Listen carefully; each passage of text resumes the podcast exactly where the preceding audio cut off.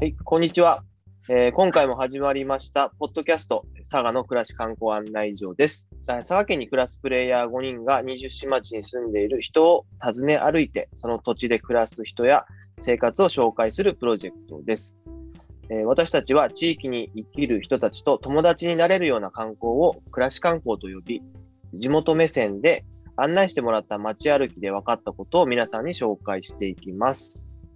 えー今回のポッドキャストではですね、記事と、えー別枠でちょっと今日はいろいろ話したいと思うんですけども、テーマを、えー僕らが街に出る理由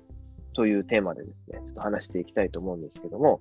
まあこう、街づくりだったりとか、なんかえー本業と別にですね、街のことをやり始めたりとか、街の人と関わり始めたきっかけとか、まあ、そういった話ができればいいなと思っております。皆さんよろしくお願いします。おお願いします。願いします。そうですね。まずは、誰から聞こうかな。え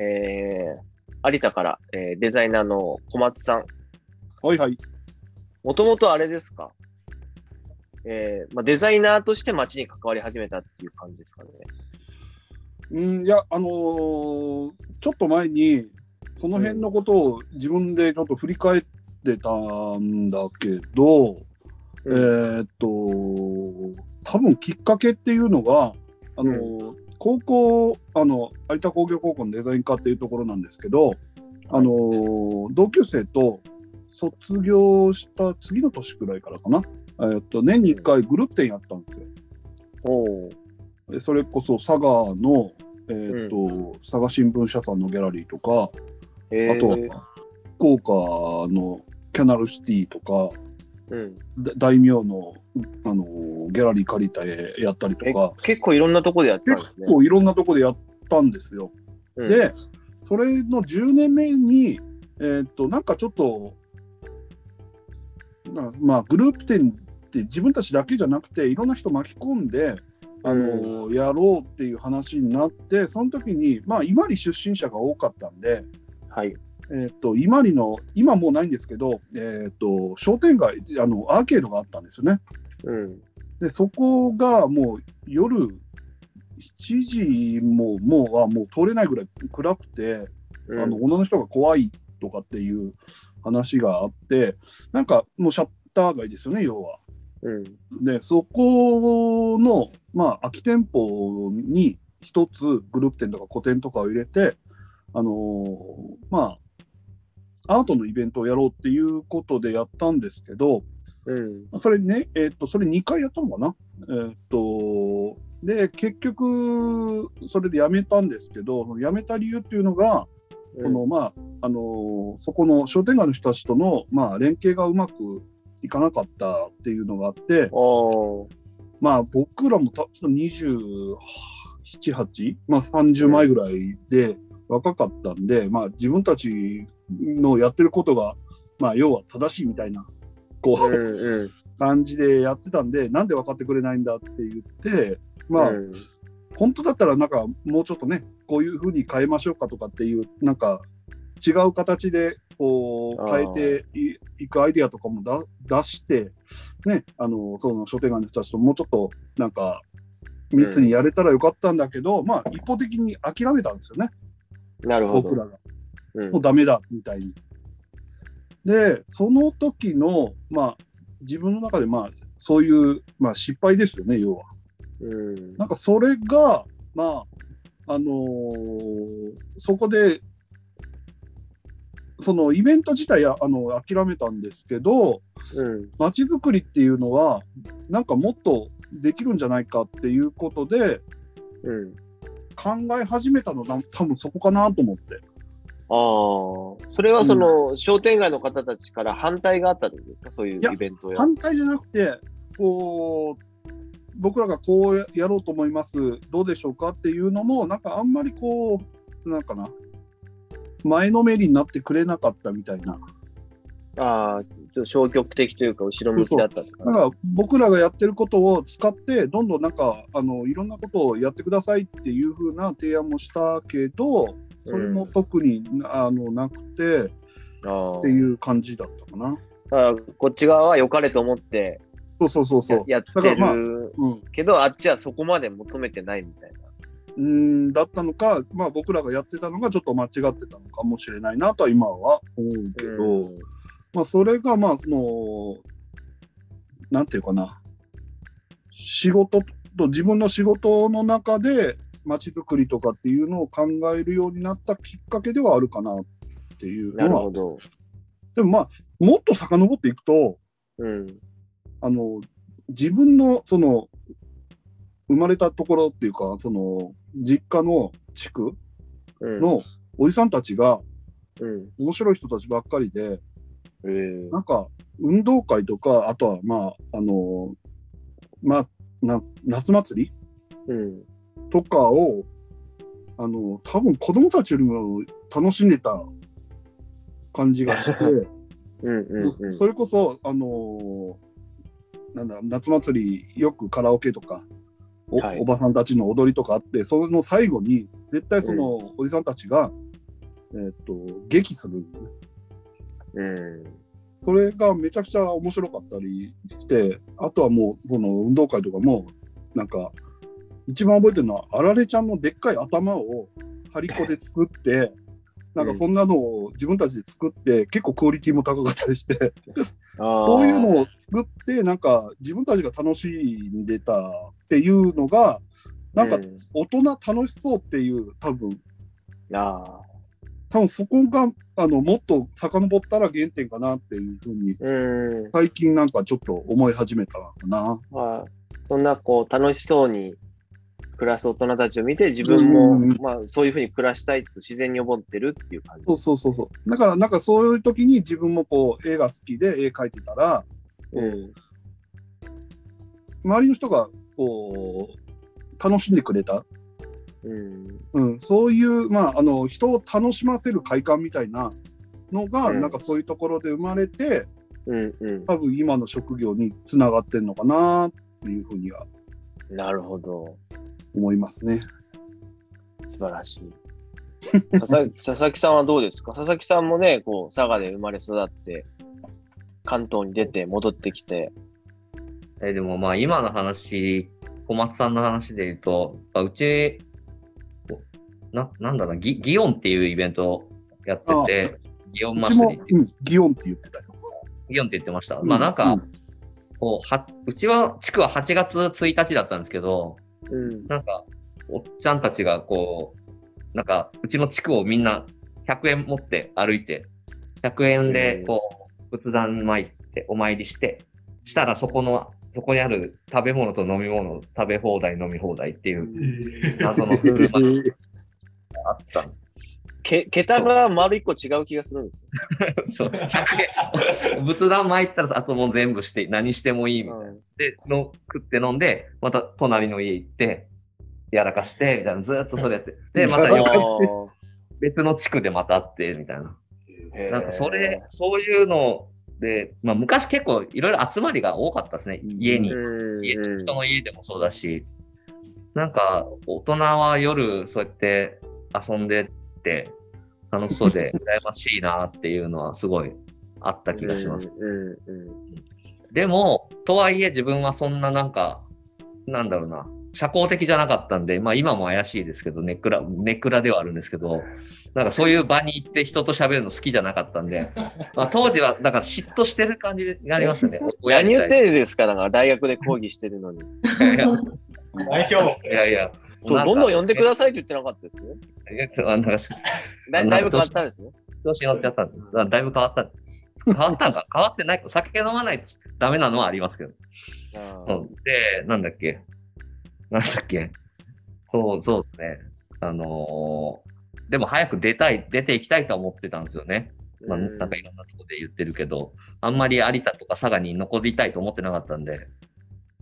そんな楽しい大人たちを見てても。見てても、いや、だから自分はそういう人間じゃないみたいな。しなんかう、ちょっと俺ちげえし、みたいなのは結構あって。そう別につるむきねえし、みたいな。つるめない、とんが、とんがってんな。つるめないだけなんですけど。うん、ね、わかるわかる。え、でも、有田、有田佐賀を出た一番の理由って何ですか？出た理由、一番の理由は多分そのく薬の仕事がしたかったんで、うんあの、新しい。LSD、LSD とかタイマーの話です。違う。ほら、あ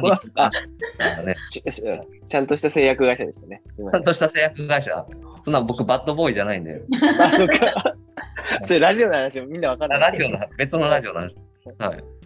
なんで、そう、薬の研究したかったんで、大学行って研究して、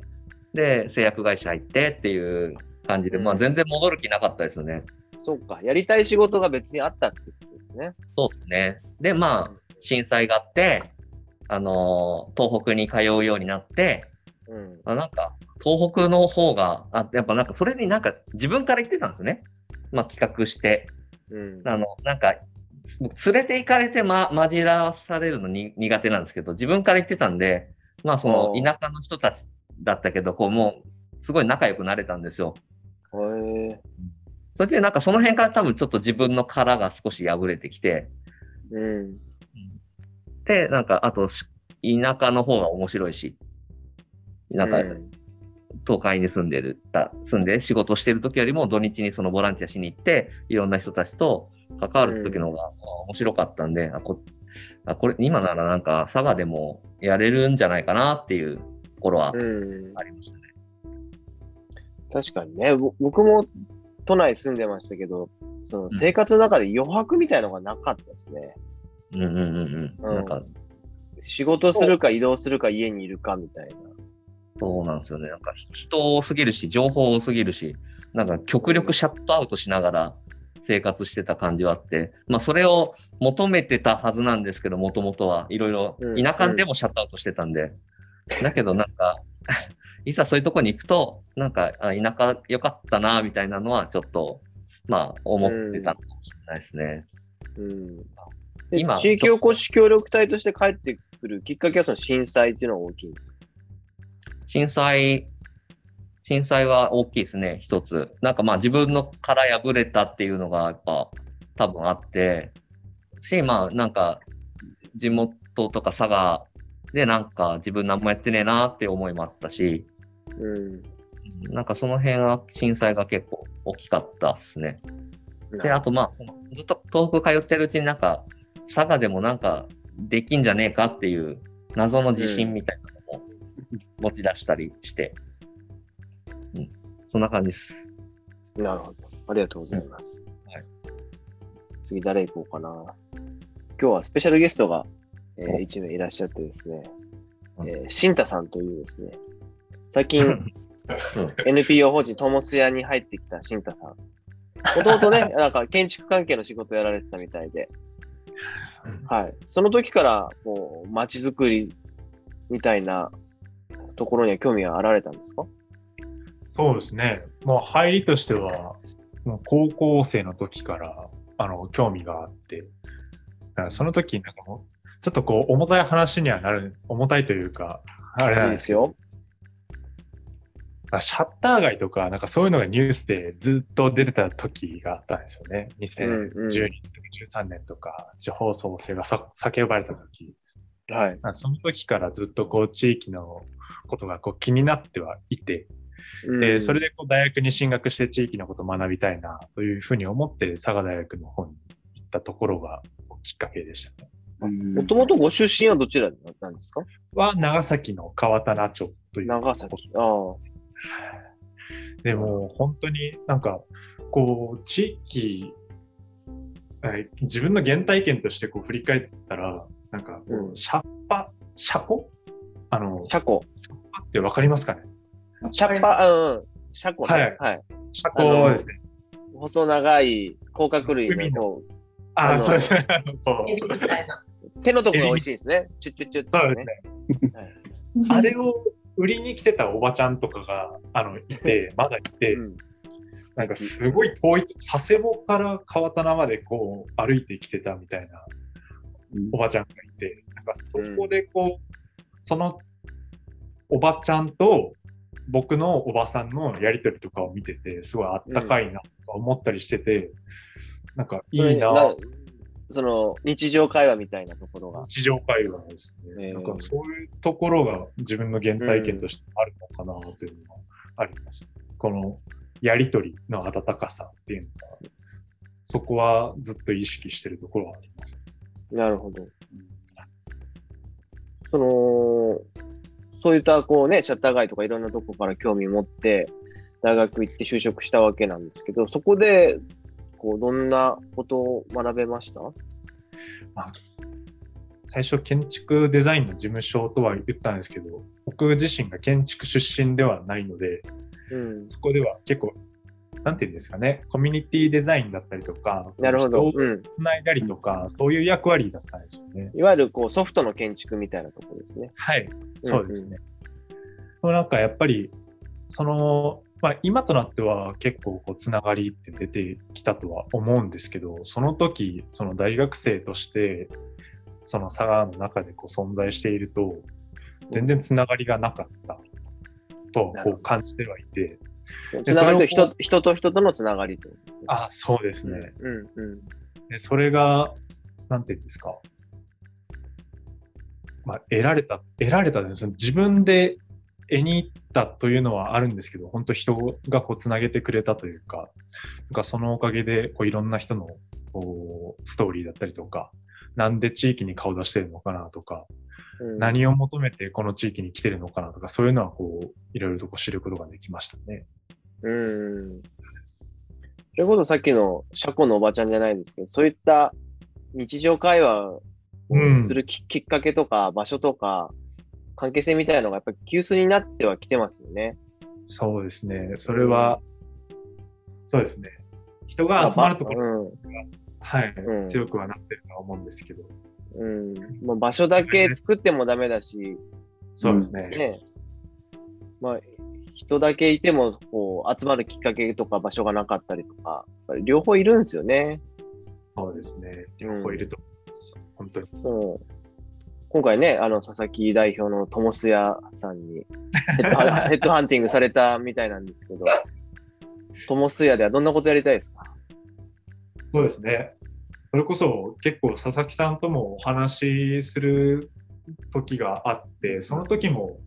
お互いこうやっぱりこう意識してるキーワードというか、立ち位置としてつなぐ立場というのが共通としてあるなと思ったので、こう僕は、なんていうんですか、長崎からこう佐賀に来て、またこう長崎との動きっていうのをこうつな連携していきたいなというふうに思っているので、うんあのこうもっとエリア的にはこう有田だけを見るというよりかは、もっと外の人たち、佐賀市内の人たちだったりとか、それこそ佐賀で活動した時にこうつながった福岡の人たちだったり、地元の長崎っていうところをこう広域的にこうつなげることができたらいいなというふうには今は思ってます。うん、素晴らしい。でも本当そうですよね。なんか、建築と一緒で、なんか、街づくりとか、その交流人口を作るっていうのも、一つの街だけで考ええーがちじゃないですか。そうです、ね。それってなんか、いいカフェ作れば終わりみたいな考え方と一緒で、やっぱりそそこに来てくれるいろんな人をね、作っていかないといけないし、なんか本当来たいっていう人とか場所とか時間を作んないといけないんで、なんかね、本当一つの市町だけで考えたら、なんか全然もうハード整備と一緒だなぐらいの感覚は僕最近ありますけどね。そうですね。特にこう行政区域で長崎と佐賀ってこう区切られるじゃないですか。うん、で、も同じハサミとこう有田で焼き物っていう文化があるのにこうそこでうん、動きっていうのがなかなかできない、一緒の動きっていうのはできないとか、うん、うん。一緒の動きをする必要はないんですけど、こう連動したりとかですね、そうですよね。もっとこう広く見ると共通点があるのになというのは思います。うん。でも、だからこそその行政的な目線でいくと、ね、県境とかそういった境界で分けがちなんですけど、やっぱりこの友瀬屋さんとか、民間の僕らがつながっていく、その境界を越えてつながっていくっていうのは、こう民間の役割なのかなと、最近思いますよね。うん。本当に思います。だから、シンタ君に来てもらった、こう、うんり理由、まあいっぱいあるんですけど、でも、なんか将来、川棚でやりたいんですよ、地元で。川棚を元気にしたいんですよ。で、うん川棚に戻ってもらって、でも、うちでこうやってきたこととか、こうどんだから、なんかつながりが、つながりはもう確実に残るから、うん。存なんか戻った後がまた面白くできるチャンスだなと思ってて、うちを出てそいうった後。ですよね。なるほどね。結構そこ、そこも期待してます。あーいやー確かに。川棚って最近本当に行かないな。うん川棚って言ってなんかひ人が思いつかないですね。この人っていう。そうですよ。なんか、うん、ホテルとかそういうのはこう浮かぶんですけど、はい。占い師がいますよね、川さん。有名な。アンデルセン。ああ、はいはいはいはい。確かに、あ、その人ぐらいですね。多分、そうそう。川棚町長よりもその人が有名だと思う。あ 本当外の人からしたらそう間違いない。そっか、楽しみですね。ありがとうございます。ありがとうございます。じゃあ、次は中村みゆきさん行きましょうか。はいあの私街を、街に関わるきっかけっていうのは、いろんなところで話してるかもしれないんですけども、改めて、ポッドキャストでお話をお願いします。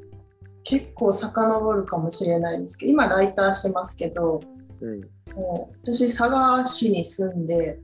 もうこの間考えてたんです。けど、30年になってなるんです。ね。あの一度も出たことがないんで。で、うとここに住んでると、なんだろうな、さっきの小松さんの商店街の話とかもそうですけど、私もそういう経験が、まあ、商店街の記憶みたいなのが昔からあって、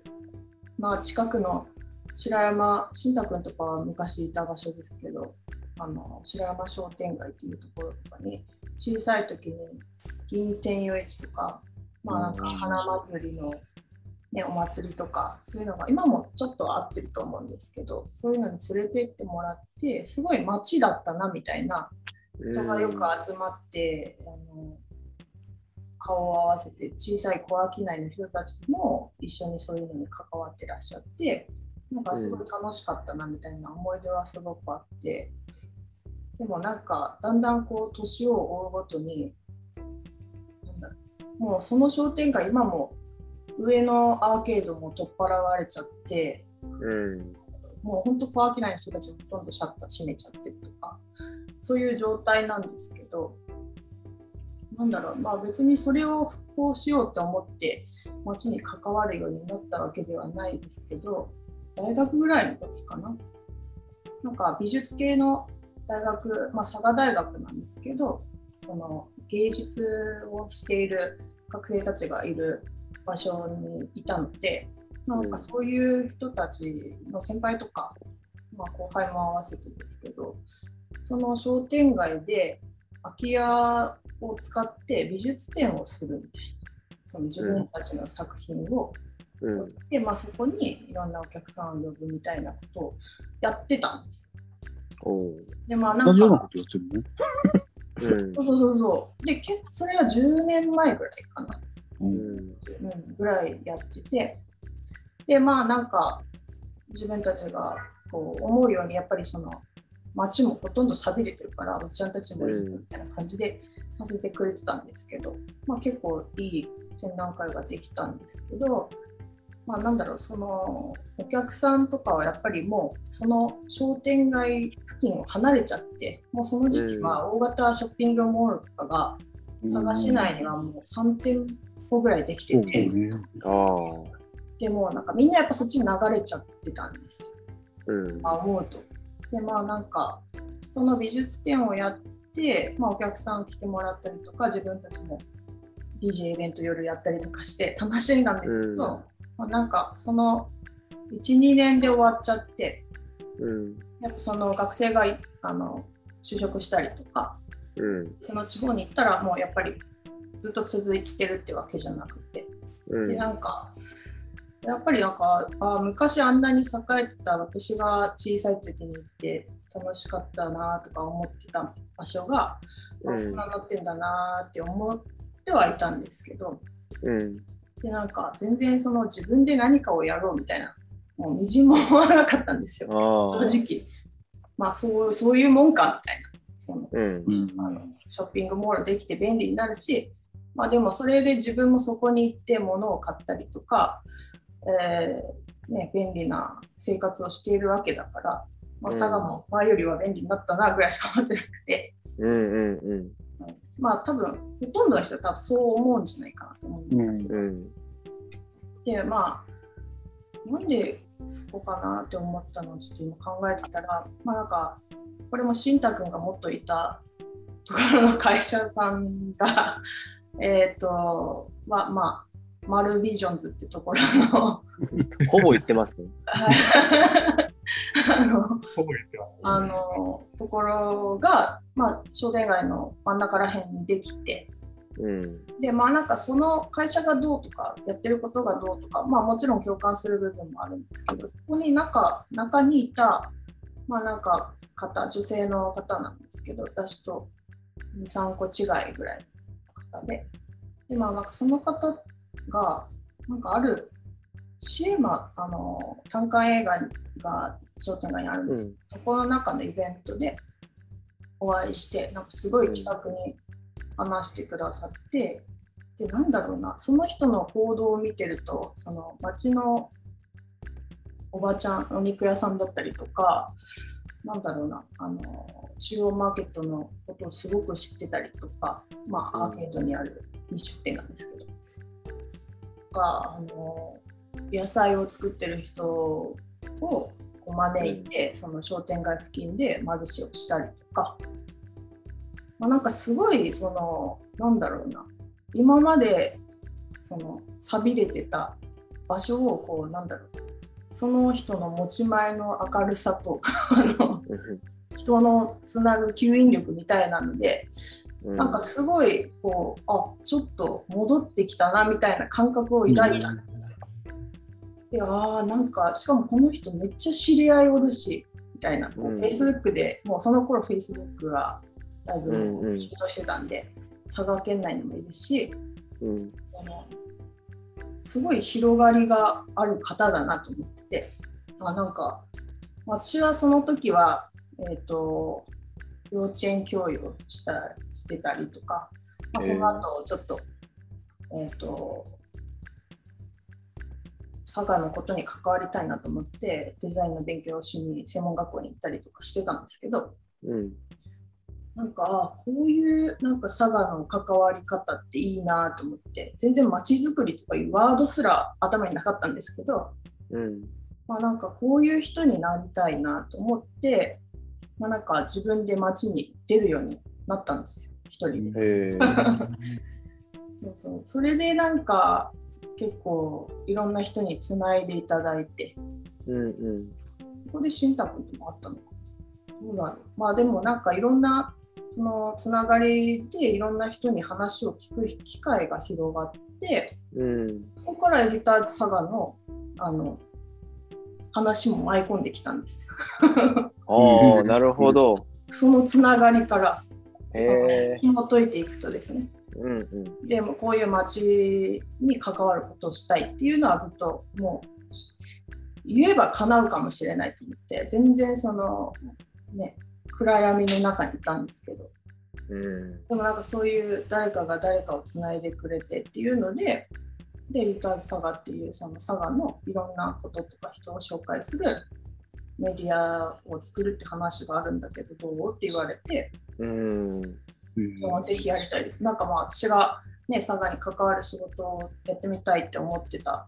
こともあったし、まあ、デザイン勉強してたのも、まあ、ウェブデザインだったんで、まあ、ちょっとそこも協力できるかもしれないと思って、うんで始まったんですけど、うんそうですね。まあでも本当そこからかな。まあ、それからね、いろんな佐々木さんに出会ったりとか、健太さんに出会ったりとか、そのエディターズ佐賀をこう根っこに持ってるから、そうやって出会えるようになって、うんうん。でままたさらにその佐賀市だけだったのが、その嬉野だったりとか、有田だったりとか、佐賀県全部に広がっていって、うん。そういう人な、なんだろう、その、マルビジョンズにいたような人が 他の地域もうにも言っていいんじゃないですか。あまあ、ワ入ールドビジョンズさんっていうそのところなんですよね。まあ、元は東京の会社だけど、他にも会社があって、そうですね。ちゃったけど。うん、で、まあ、それもあって、なんかその、やっぱその私はその会社っていうよりその人に惚れたというか、うんうん。まあ、健太さんもそうだし佐々木さんもそうなんだけど、うんなんかその街をすごく真剣に考えててその周りの人たちともちゃんとコミュニケーションを取ってる、うんその建前だけじゃなくてこういった街づくりやってますよみたいな感じじゃなくてなんだろうなんかそういう人たちと出会うことによってあもっと佐賀のいろんな地域の人たちがいるんじゃないかって思って知りたくなったっていう。そなるほど。そこですね、私は。もう結構紐解けましたね。知らない、知らないエピソードがたくさん。うん。えー、でもそのね、やっぱりシアターシエマだったり、こうエディターズサガだったり、その、出会う場所とかきっかけですよね。そこから広がっていくんですよね。そう多分昔は多分ね、そういう寄り合い、その祇園とかいろんなうん。祭りがたくさんあったから、こう気軽にいろんな人が出会ったり飲んだりしてたんでしょうけど、今はそういったのがやっぱ急須になってるっていうところが、そうですね。うんうん、大きいですよね。意外と同じことやってるような気がしますけどね、その祇園みたいなこと。うん。うんそうそうそううん。そうか、ありがとうございます。じゃあ最後に、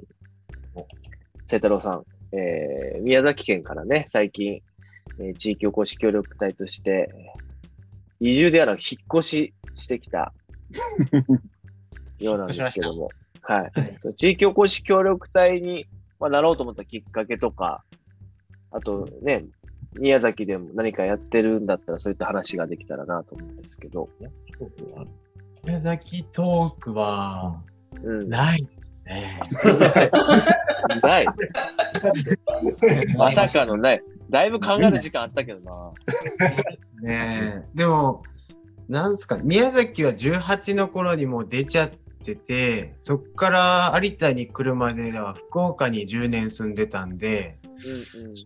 宮崎で何かやってたってわけじゃ全然なくて、でもまあ写真とか始めたのが福岡に出たのがきっかけだったんですけど、はい。うん、その時に自分はこう自転車、まあ、ピストバイクっていうなんかあの街とかで乗ったりする自転車にずっと、まあ、ハマって、まあ、晩から朝までもう毎晩毎晩街でみんなで遊んで映像作ってみたいなへ写真ーみたいなとこが多分最初の写真と映像にハマるきっかけやったんですけどまあなんか多分その時からこう街って結構ある意味完成されちゃってる部分があって自分たちみたいなのが遊べる場所っていうのはなかなかこうなかったんで、うん。まあ、何気なしにこう遊び場所は自分たちで作って、まあ、大事にしていかんといかんよねみたいなことを言ってくれる先輩が周りにおった気がしますね。だからそういうのはまあうん土作りとかっていうその大層なものとは全くかけ離れてるんですけど、まあ、自分の中ではこうなんていうんですかねまあ仲間大事にしてとかなんか写真とか映像で面白いことやってっていうのはうんうん。かもしれないですね。でもそ、それが街づくりじゃないですか？いや本なん当 多分ね、あの、佐々木さんも、小松さんも、みゆきさんも、僕も含めて、そんな、なんですかね、大それた街づくりやろうなんて全然思ってなくて、そ街づくりっていう言葉しかないから使ってるだけで、うん。健太さんたちとでなんかそういう気持ちでいいんだっていうのをですね教えてもらえたのがこっち来てよかったっていうかやっぱ福岡にいる時はこうやっぱり大きななんかこうすごい見えない人たちがなんか大きなことをやってて自分たちがその隙間でこうかわしながら遊んでるみたいなイメージでうん、変な話、ちょっとなんていうんですかね、こう、まあ、常にこう、なんかこう、こっちもやっぱ、さっきの佐々木さんの話じゃないですけど、車に構えてるっていうか、こう、真正面から向き合ったことはないにもかかわらず、なんやあいつらみたいな感じでずっと思ってた部分はあったんで、うんうんこっちに来てからの方がこうまっすぐいろんなことを感じれる空間というか環境を与えてもらってるなとは思いますね。うんうん。そう、まっすぐ感じてるっていうと、その、ど具体的にどんな感じですか？あでもやっぱその単純に佐々木さんがまあそのまあ、自分が今回の協力隊のミッションの写真と映像を有田で根付いて撮ってもらうっていう仕事の時に、まあ、面接とかサポートしてくださって、うんまあ、2泊3日しか過ごしてないし、まあ、佐々木さんが初めてだったけど、なんかこう、あ、この人、すごいなんか、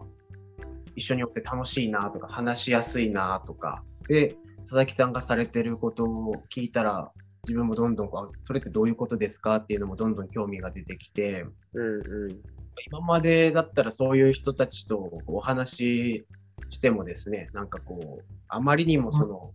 環境っていうか違いすぎて、うん。まっすぐは受け止めれてなかったというか、なんかこう、うんうん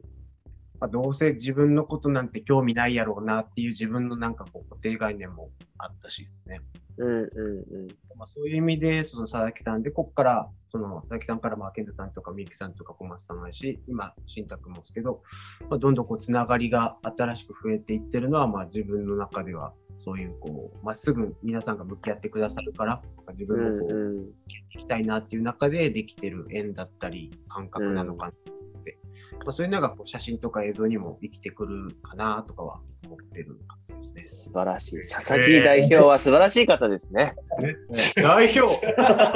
佐々木代表 でも本当そうですよね。なんかその特に福岡とか都市部の街づくりっていうと結構ハード整備、土木建築の、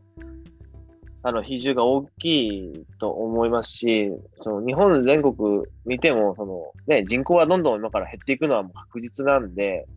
なんかまあもちろんその最低限のインフラの土木とか建設っていうのは大大事だと思うんですけども、これ以上建物そんな建てなくても、その土木の良さをもっとソフトに使おうよっていうようなことはすごく最近思ってて、なんか本当にこういろんなね、今回東京の方で、あの、オリンピック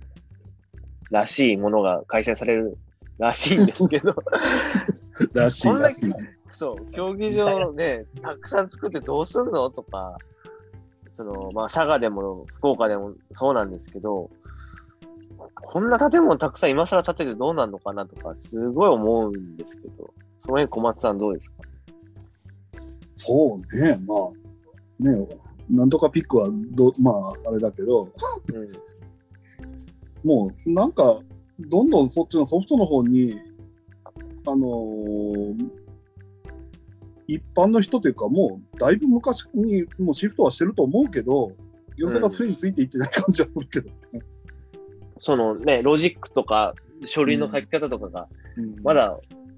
こう、わかんないっていうかね、今までなかったことだから、うんこう、人にお金かけたりとか、どう人をこう集めるような、なんかね、仕組みとか、あと、うん。そんな魅力的な人を連れてくるかとか、うん。なんかそ、そっちも僕すごい大事なんですけど、すごくそれってなんか、し数値化されない、うん。されにくい、うんあの、書類にこう報告書としてこうできないような、そうそうそうだって例えばね、あの、ね、佐々木さんが今日誰と誰をつないで今までこう、こんな関係人口を作ってきましたっていうのってなかなかこう、パッと数値化できないっていうか、うん。さっきのね、みゆきさんの話でもたまたまシアターシーマで出会った人のきっかけでこんなことになってるとか、まあ、ちょっとしたことなんですけど、まあ、それって確かに書類とか数値化しづらい部分では、まあ、あるんですよね。だから行政的にはちょっとこう進めにくいところあるんでしょうね、ソソフト事業っていうのは。トモスヤのた作った時からのちょっと裏テーマがあって、あんまり外には言わないようにしてたんですけど、うん。あの、建、建、建、街づくりを建築から取り返すっていうのがあるんですよ。おーえかっー、こいい、めっちゃかっこいい。うん。おお、あなんか、そう、それ、もっと言った方が良くないですか？もう秘密にする必要ないその、街づくりやってるなんか主体みんな建築関係じゃないですか。佐賀県もそうなんですけどね。うん、そうですね。どこの行政も大体そうなんですけど、真ん中に建築会社、建設会社がいるんですよ。設計会社とか。はいはいはい。でも街ってそいつら住んでないんで、あそいつらとかそいつら。大体そうなんですよね。お願いします。街づくりは暮らしてる人間のものなんで、取りそれをこっちに取り返すのが僕らの裏テーマなんで それちょっと表に出したら、県の仕事減るんですかね。オクラに入れましょう。それはやっぱ、熱いですね。いや、あれですよ、その、建設がダメとかじゃなくて、ちょっと、ちょっとこっちにくださいよっていう感じですよね。そう、なんか、うんあの、フォロー、フ手ォロー。組ん腕組んでやるならね、いいいいかなと思いますね。うんでもあの僕、このコロナになってあの毎週勉強会をさせてもらってる日本総研の井上さんのうん。あのに日本列島回復論っていう本の中で、やっぱりそういった話もあってですね、うん。まあ、高度経済経済成長時期はやっぱりその建設、各地建設予算をたくさん投じて、まあ、地方に暮らしてる人たちも、こうその建設の土木の仕事をすれば、ある程度の給料もらえて、家も建てれて、車も買えれてっていう、その、ある意味その、お金を全国にこううまくこうシェアできたのが土木建築業界だったみたいな、うん話があって、まあ、それそれで確かにこうね、佐賀も長崎も、ある程度のそのインフラとか、ダムとかいろんなものができて、今の現在生活ができてる部分はもちろんあるんですけど、だけどそのその取り戻すというか、やっぱり本当にそういう時代がそのフェーズが終わって、そうそうなんかもっとこう人口が減る中で今人にもっと力を入れていったりとか、あと食べ物、農業とか、今度はその本当に人間が生きていく上でのなんかインフラとか、っていうことにも本当立ち戻らないと、いつまで経ってもね、こう、土木系の予算がボーンと大きいと、だから結局なんか、あのー維持費がかかるものものがたくさん増えるっていう、まあ嬉野もそういった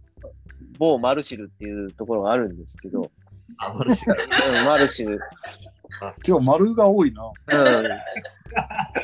あの、まあ、そそのコンセプトとか、あのやりたいことはすごいわかるし、うまく活用すれば絶対いいと思うんですけど、全然活用できてないんですよ。うんあのそれが、それも問題よね。そう作っ、た後の逆なんですよね。うん。逆で、本当にこんなことやりたいとか、ソフトを生かすためのハードうんうんハード最初作っといて、あと中身民間考えてよって途中でこう、運営受託されても、委託されても、それ用に作られてないから、またなんかちょっといじくんだけとかやっぱああるし、なんか順番が逆なんですね。なんかそこの順番が逆っていう事例がまあ各地多分多いと思うんですけど、それがやっぱり多くの今までの日本の行政が、まあ、土木っていう正解しかなかったってところはあると思うんですよね。うんでもいいですね。友瀬屋さんのそのテーマをちょっともっと表に出しましょうよ、なんか。もう言ってもいいぐらい、あの、はい、自力をつけて、なんか、旗作りましょうか、その。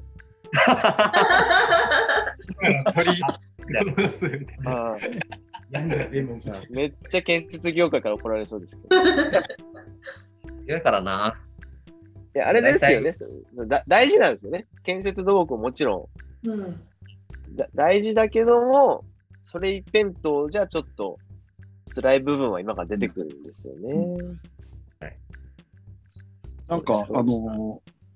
それこそ去年のコロナの時から始めた、うんあの、お迎えアートっていうプロジェクトをはいや。ってて、で、それで去年の秋に、あの、うん有田の川本の社長さんも、60、70近いのかな。そのくらいのあの社長さんに呼ばれて、あの、非常にすあの、す素敵な、あの、あの、まあ、取り組みやってて、これからはもう、あの、ハードじゃなくて、ソフトにお金をかける時代だから、なんか、そういう、こう、街を楽しくするような企画を考えてくれって去年、ちょっと依頼があって、おお素晴らしい。う。うんんなんかやっぱ、ちゃんと届く人は、あの、うんね、年齢関係なくちゃんと届くんだなと、その時は思ったよね。うん。うん。いや、あんま関係まあない。うん、分かってくれるね、上の世代もいるってことですよね。うんうんうんうんうん。だからまあね、一括りに、まあ、もうね、年いってるから分かんないっていううん。のもちょっとね、いけないのかなそうなんですよ。なんかそういうふうにこう、分断しがちなんですよね、僕らのそう何でもね思、考ってね。うん。年寄り若者とか、うん、よそ者、外者とか、じゃじゃないですよね、もう。うんうん。なんかそういうカテゴライズされたものをこう対比させるのは分かりやすいんですけど、そうそうそうそう。そそれじゃ何も生まないじゃないですか。うん。うん。そういった時にね、まあどどうどうやればいいのかなっていうのは、でも最近こう、あのーいろんなとこであの、ハサミのムックの岡田さんの話がまたいろんな それ思った、今思ってた。とこから出るんですけど、うん、相互扶助とか結の文化、結びの文化っていうことをずっと言われてて、まさに本当それを体現してるし、その本当に人と人を結びつける場としてのカフェ機能だったりとか、うん、レストランだったりとかが、本当にこう、あったから今僕ら一緒にいるようなところあるじゃないですか。うん。その辺どうですか、佐々木さん。今、場所を持ってる、持ってたり、お菓子作ってたりしますけど。そうですね。まあ場所で言うと、まだ自分たちが十分そういう場所は持ちきれてないなと思ってるんで、あの、まあ、ムックほどじゃないですけど、そういう気軽に立ち寄れて、なんか、あ、こいつ紹介するよみたいなのが気軽にできて、あの、うんどんどんつながりできていくみたいな場所は有田にも早く作りたいなって思ってますし、まあ、うんジャーモナカっていう商品っていう形でのつながり作りみたいなところで言うと、まあ、なんか思ってた以上にみんなにこう、楽しんでもらって、なんか新しいつながり作れたりとか、まあ、その、ね、あの、これもまあ街づくりかなとは思うんですよね。もう中っていう話っていうのもいろんな形でそういう、なんか入り口、いろんな人がこう関わりが作れるような、あの、入り口ができていくと街って面白くなるんだろうなって思いますね。うん。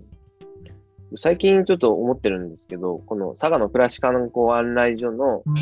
こうリアルイベントをしたいなと思ってて、ああ、いいですね。例えば今月は有田のここで、リアル佐賀の暮らし観光案内所っていうイベントをして、うん僕らがカウンターの中にいて、そこに来たお客さんに茶碗もなかとか嬉しの茶とか、そういったのをこう提供しながら話をするっていう、あ。まずはそのイベントベースで始めてみても面白いなと思ってるんですけど、皆さんどうですか？いいね。いいですね。ね。そうっすね。なんか、やりましょう、やりましょうん。いきなりそのどっか場所をボーンと作るんじゃなくて、なんか、それこそソフトの面で案内所を作ったり、きっかけ作りみたいなのを。う。うんうんリアル案内所ですね。リアル案内所。ばあちゃんじゃない。で、うん今まで取材してきたとことか、まあ、まだ取材に行ってないけど、こんな人がいるよみたいな話を、まあ、していくうんうんみたいなイベントを。うんうんまあ、なんかね、7月？はもう7月だけど、もう8月ぐらいとかからできたらなと思ってますけど、うんうんうんまあ、ぜひいいねですね。うん、それやりましょやりましょう。ですね。うんはい。じゃあそろそろお時間となりました。えー、ポッドキャストの佐賀の暮らし観光案内所ですけど、えーまあ、テーマはね、僕らが街に出る理由ということでお話ししてきたんですけども、まあ、最後にはですね、街づくりを建設から、建築から取り戻すと。街づくりを建築から取り戻すという、えーテーマでね、今日お送りしてきました。う。そんなやつだったっけ？はいもうすぐね、衆議院選挙も近いですし、すごいいいテーマをいただきました。佐々木候補の佐々木候補はい。ではぜひ、はい。えー次回の、えーポッドキャストもお楽しみにということで、さよなら。さよならあー